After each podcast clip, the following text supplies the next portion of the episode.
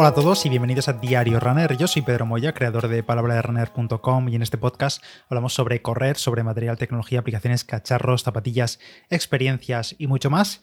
Y hoy tengo un episodio que tenía ya retrasado porque la semana pasada corrí, corrimos con Miraba y yo la cursa de la Merced Estábamos ahí en Barcelona y teníamos 10K. Ya comenté que iba a correr eh, con ella, vamos a correr juntos. Por tanto, no iba a aprovechar esta carrera para hacer el 10K de la liga de este mes de septiembre. En mi caso, en su caso sí ha sido así. Pero bueno, que nos fuimos para allá a la cursa de la Merced. Era mi primera vez en esta carrera. Y os voy a contar en líneas generales cómo nos fue el día. Inscritos había unos 8.000 personas, me parece. Había bastante gente inscrita, aunque luego realmente creo que por lo que vi en clasificaciones y en algunos datos oficiales en redes sociales que vi a, posteriori, creo que acabaron como 6.000 y pico personas. Pero vamos, que bastante gente. Fuimos el sábado a recoger em, el dorsal, que era ahí en la zona de la Fira, donde también se recoge en la media y la maratón y demás, la milla y la maratón y lo que hicimos fue primero cambiar nuestro cajón de salida porque se ve que por defecto nos inscribimos o no lo vimos o no había forma de acreditarlo en el momento o lo que fuese, pero nos metieron directamente en el cajón, en el cajón blanco, no sé, habían cinco o seis cajones por tiempos y este, en el cajón blanco era el último de todos, entonces por quitarnos un poco gente de delante y también tener una salida un poco más limpia, sobre todo que la salida es justo salir, pasar las torres y ya girar a la derecha, un giro muy cerrado directamente a pocos metros de empezar, pues queríamos cambiar un poco el dorsal y salir un poco más desahogados por delante. Lo pudimos cambiar sin problema enseñando ambos clasificaciones de carreras anteriores que habíamos hecho, simplemente nos, dieron una pulserita y, listo, que la verdad que fue una buena decisión porque luego en realidad había mucha gente en la avenida de la salida, la avenida María Cristina creo que es, y la salida, la verdad, es que no tuvo mayor complicación. Llegamos allí el domingo tempranito, los 8 y cuarto, 8 y 10, 8 y cuarto, una cosa así. La carrera empezaba a las 8 y media, aunque bueno, entre que luego sale mucha gente y tal, pues pasamos como a las 8 y 32 o 33 por el arco de salida. Y lo que hicimos, pues el protocolo clásico de calentamiento, poquito, la verdad, creo que fueron como 800, 900 metros, no mucho más. Hicimos un pis y ya directamente a la recta que había al lado de los baños, hacer unos metros ahí, al trote, alguna aceleración para subir un poco el pulso y listo nos fuimos directamente para el cajón y apenas estuvimos unos pocos minutos y dieron la salida. Nuestra idea, que habíamos estado hablando los días previos, era salir un poco a 4.30, 4.35, más o menos a ese ritmo y ver los primeros kilómetros cómo nos encontrábamos. Si era fácil, si era llevadero y demás, depende también el día que hiciese, si hacía mucho calor, que al final no, la verdad que hizo un día muy bueno para correr, fresquito, sin viento ni nada, despejado. Y entonces, bueno, salimos y directamente el primer kilómetro, a mí me dio la, sensación eh, que íbamos muy atrancados de gente con, el, con ese giro a la derecha que teníamos al principio, y me dio la sensación de que iba a salir ese kilómetro bastante lento, pero luego en realidad no, enseguida nos pusimos velocidad crucero, además el primer kilómetro es bastante cuesta abajo, creo que es menos 11 metros en el primer kilómetro, entonces eh, esa sensación de lentitud, pues no sé qué sería, a lo mejor sería las ganas de salir corriendo, pero realmente hicimos el primer kilómetro en 4.30 o una cosa así.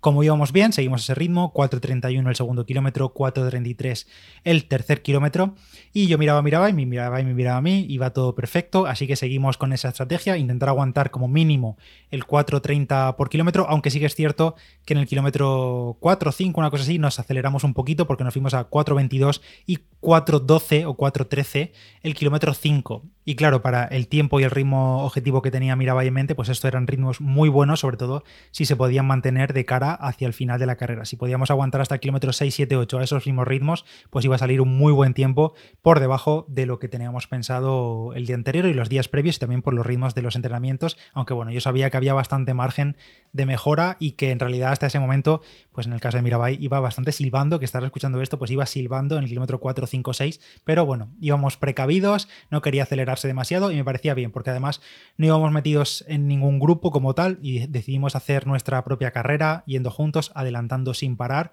y sin quedarnos, digamos, acomodados en ningún grupo, aunque era fácil quedarse en alguno, porque al final hay mucha gente y es fácil quedarse, pero seguimos adelantando, seguimos a nuestro ritmo.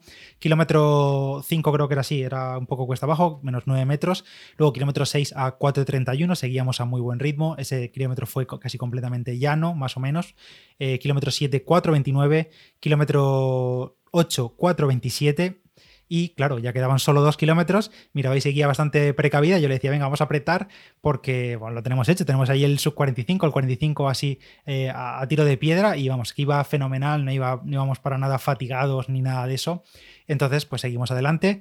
Kilómetro 8 y medio, 9, ya quedaba poquito para meta. 4.20 y 4.16 o 4.15, una cosa así. Y claro, ya teníamos la meta como ahí al lado, aunque luego la carrera salió un poco larga, aunque en teoría son 10 kilómetros y está a medida y es oficial por la Federación Catalana de Atletismo. Pero por lo que sea, todos los tracks que yo he visto todas las actividades y demás de la gente, casi todos están entre 10,3, 10,4, 10,2 kilómetros. Pero bueno, era lo de menos. Entonces en el kilómetro 9 y medio, una cosa así, vimos a lo lejos el globo de 45 minutos. Entonces, como forma de motivación, le dije, vamos, vamos, que tenemos el globo de 45, ves eso, vamos a por él, antes de llegar a meta, tal, vamos a por él.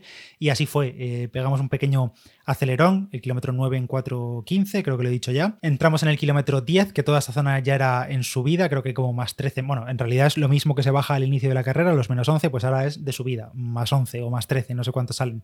Y pero aún así no salió el kilómetro 10 a 4.28 y ya recta de meta, últimos 300, 400 metros y no salieron pues eso, a cuatro pelados, sprintando más o menos, adelantando gente. Es cierto que no había muchísimo público, era pues eso, un domingo, eh, había público sobre todo en las zonas más concurridas y tal, y en la zona de meta y en la salida, pero luego en algunos puntos de la ciudad y además como son rectas muy largas en la carrera, pues en algunos puntos bastante desangelados como tal, pero bueno, en fin, no pasa nada. En cuanto a los habitamientos, había en el kilómetro 5 y en el kilómetro 8 o una cosa así, y la verdad que no me gustaron demasiado, al final era agua, eran muchos vasos de agua y tal, pero para mí eh, faltaban bastantes eh, voluntarios o alguna forma de coger el agua que no fuese la que pusieron, porque básicamente eran multitud de vasos de, papel o de plástico, no recuerdo de qué eran, creo que eran de papel, puestos como en, en, las típicas hueveras estas del McDonald's que le dan que están encajados los vasos y prácticamente te tenías que frenar por completo o parar para poder coger un vaso. Yo me tuve que parar, no pasa nada, me paré, cogí dos vasos y seguí, pero vamos, yo estoy seguro que yendo a ritmo de carrera fuerte eh, o incluso cabeza de carrera, me, hubiese gustado ver cómo cogían esos vasos de agua porque yo creo que era prácticamente imposible sin bajar el ritmo muchísimo o directamente llevándote la mesa por delante porque si no era imposible. Entiendo también que es mucha gente, que hay que poner eh, voluntarios, pero bueno, también eh, ocurre en muchas otras carreras. También es verdad por otra parte que la carrera como tal tiene un precio muy barato para lo que es carrera en Barcelona y tal, la cursa de la Merced creo que es todo benéfico, pero fueron como 7 euros y 7 euros porque no teníamos chip propio, que hacía falta el chip, que creo que son 2 euros más, entonces eran 5 euros más 2.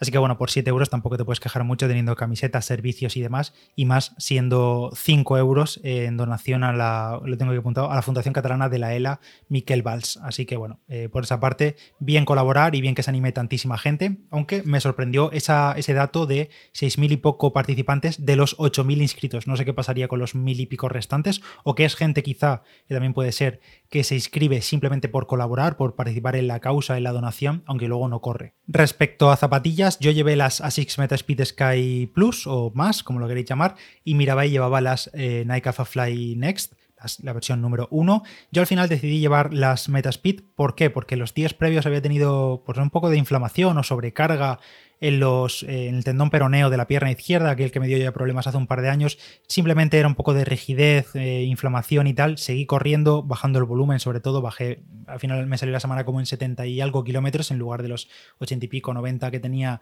más o menos pensado hacer, pero decidí levantar el pie un par de días antes de la carrera, aunque luego corrí en cinta el día anterior y tal por probar y ver cómo estaba el tema. No sé exactamente a qué achacarlo, el porqué de, de, esa sobrecarga en los peroneos, pero bueno, la cuestión es que a base de de descargarme un poco manualmente y tal, eh, pude solucionarlo. Y luego en carrera, la verdad que ni lo noté, mm, pero literalmente ni lo noté. Entonces decidí las Metaspeed Sky Plus porque son más estables que las Alpha y que cualquiera de las otras que tenía por allí. Así que fue las que utilicé, no lo noté en carrera y luego al día siguiente tampoco. Y esta semana ya he estado entrenando más o menos con normalidad. Y de cara a este fin de semana, este mañana sábado, estoy grabando estos viernes, pues mañana sábado, mi idea es salir a hacer en solitario porque finalmente no he encontrado una carrera en la que ponerme dorsal eh, aquí en mi zona em, para hacer los 10 kilómetros de la Liga Palabra de Runner de septiembre. Recordad que tenemos el 10K en marcha y que puedes participar en cualquier momento del mes. Si has hecho un 10K a tope y quieres subir tu tiempo, ya lo puedes hacer. Simplemente pon en Google Liga PDR y vas a encontrar el formulario para subir tu tiempo. Y yo, como no lo tengo todavía hecho, pues se me acaban los días.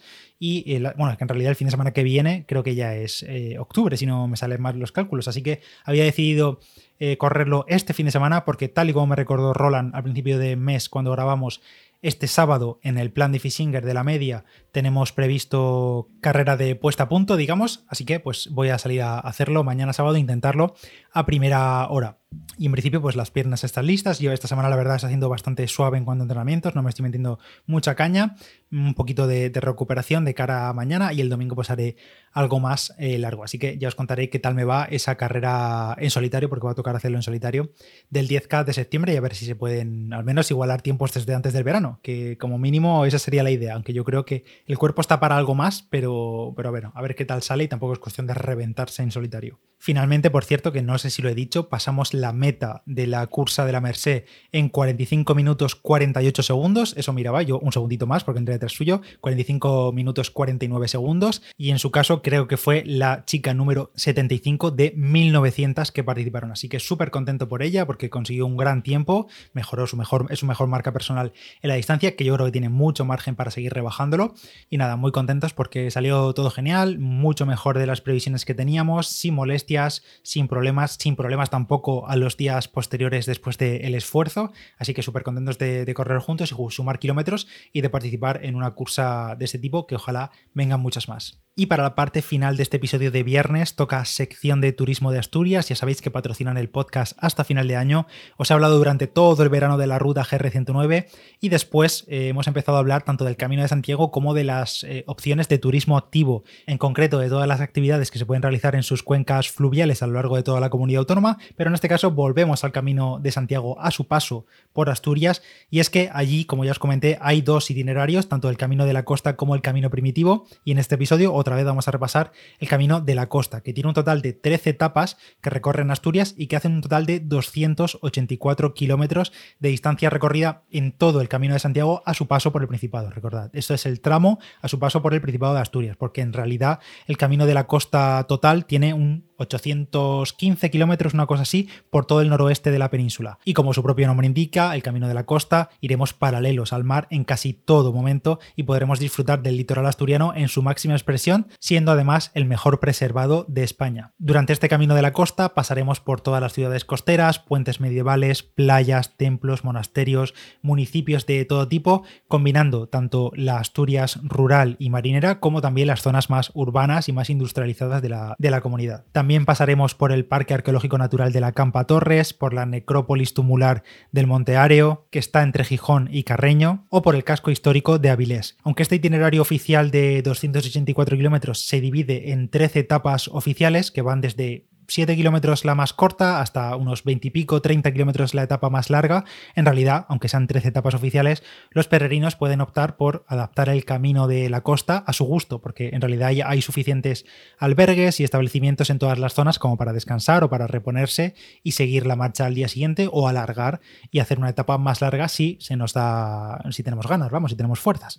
Al final, a lo largo de todas estas rutas sacobeas encontraremos toda una red de albergues para dar acogida y descanso a peregrinos de todo el mundo que van allí. Entonces, si os animáis a hacer el camino en alguna ocasión, no vais a tener problema en ese sentido, en adaptarlo 100% a lo que queráis hacer vosotros. Como siempre, en la nota del episodio te voy a dejar un enlace donde encontrarás todos los detalles del Camino de Santiago a su paso por Asturias y donde podréis también ver todas las etapas, itinerarios, información de los municipios por los que pasa, tracks, mapas y mucho más. Y hasta aquí este episodio de Diario Runner del viernes. Gracias a todos por escuchar el podcast, por compartirlo en vuestras redes, por dejar alguna valoración en Apple Podcast y Spotify, que si no lo has hecho se agradece muchísimo que lo hagas.